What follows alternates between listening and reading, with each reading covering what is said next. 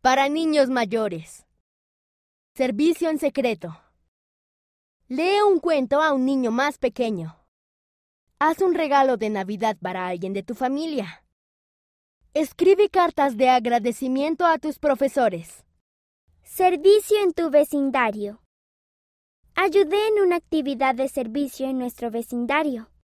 Mi familia, amigos, vecinos y los misioneros estuvieron allí. Compartimos comida y regalamos ejemplares del libro de Mormón a las personas que querían aprender sobre la Iglesia. El amor y el testimonio que siento por mi Salvador y Padre Celestial están creciendo. Valentina C., 11 años, Baja California, México. Sugerencia para niños y jóvenes. Cuando alcances una meta, piensa en cómo has mejorado.